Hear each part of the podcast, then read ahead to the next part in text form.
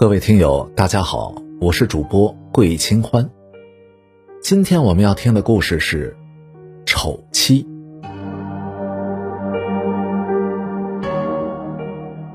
方家庄有个老汉，姓方，虽然家中还算殷实，可家里的二姑娘容貌丑陋，身材也是矮小，年近三十还没有嫁出去。方老汉是整日愁眉不展。费尽了心思要为姑娘寻个人家，他朝思暮想，想到了村里的一个叫陆云生的后生。这个后生的父母早亡，家里穷的叮当响，人又是憨直，三十岁了也是没能娶上媳妇儿。方老汉于是央人去陆家说亲，陆云生是受宠若惊，用袖子将板凳擦了又擦，这才请媒婆坐了下来。那方家二姑娘云生是见过的，丑是丑了点，可她这个条件哪还敢挑三拣四？有媒婆能够上门，这已经是天大的喜事儿。因此啊，陆云生也是痛快的答应了下来。丑姑娘许了人家，方老汉是大松了一口气。他生怕姑娘受欺，嫁妆特意多给了不少，家里的田地也是分了两亩给云生。这方家的姑娘人是丑了一些，嗓音粗了一些，可心肠不坏，人又是勤快，家里家外拾掇的干干净净不说，还是知冷着热。云生是知足的很呐。丑姑娘嫁过去没两年，又给云生添了个胖小子，云生乐得合不拢嘴儿，更把丑姑娘当个宝一样捧在了手心里。可惜，这好日子没过两年。丑姑娘竟生了重病，一来二去就是卧床不起。云生端汤送药是毫无怨言。丑姑娘身子骨是一天比一天软，脾气却是一天比一天硬，扁着嘴是嫌东嫌西，整日里都要吃好的。云生把那好吃是端来，丑姑娘不管三七二十一，抓过来就吃，也不管云生父子的死活了。渐渐的，丑姑娘吃起东西是越发的狼吞虎咽，恨不得一口咬掉半个鸡腿。这云生也不气恼，闷着头喝他的红薯稀饭。这一天，云生又上街买吃食，托隔壁的张三娘替他照顾丑姑娘。云生才出门，就被张三娘拽到了门外。云生呀。你这个婆娘怕是被啥东西给迷住了，你好好看看，她那个样子哪里是个人该有的样子呀？村里老人死的时候，常有人被附体，这要吃要喝的。要我说呀，你赶紧请姚半仙过来。若是这个婆娘阳寿尽了，就尽早的送她上黄泉路吧，别让那成了精的野物占着她的身子，再为非作歹。云生进了屋，正要仔细的端详端详丑姑娘可有异样，可一进门就看见丑姑娘正拉着儿子的小手，嘀嘀咕咕的教儿子唱着童谣。儿子晃着小细胳膊小细腿儿，咿咿呀呀的学着，这笑得哈喇子都流出来了。云生在门外站了半晌，不禁是心酸了起来。这不管丑姑娘是人是怪。终归是孩子的亲娘啊！他再一天，孩子便是有个娘的孩儿。他自己从小就是没娘，自然知道那没娘的苦楚。这么一来，云生就断了请姚半仙的念头。这张三娘见云生没有去请姚半仙，反而还是对那个婆娘越来越好了，便四处的吵吵，说这个云生啊，被附在了那个丑姑娘身上的精怪给迷住了。还不知道要干出什么傻事儿来呢。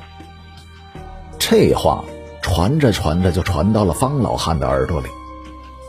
自己姑娘他自是疼的，可要真是被啥精怪借了身体，他可饶不了那个畜生。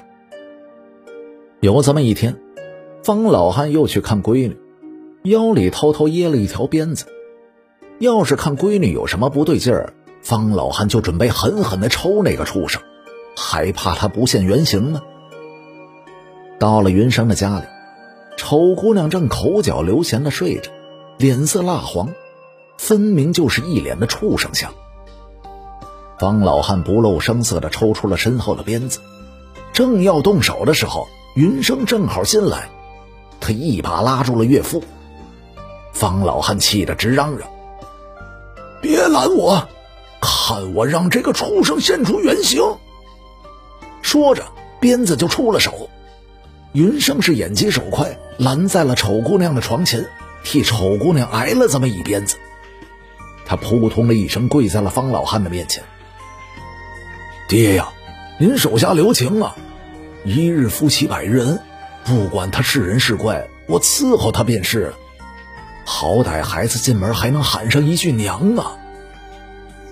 方老汉长叹了一声：“哎呀，难得你的一片心呐，都怪我那个姑娘福薄啊！”丑姑娘又折腾了半个多月，把云生指使的团团转。那天，丑姑娘饭团吞得太急，一口气竟生生的没有缓过来。张三娘领着一班人给丑姑娘换了衣服，抬到了灵床上。云生是伤心欲绝，忍不住的捶床痛哭。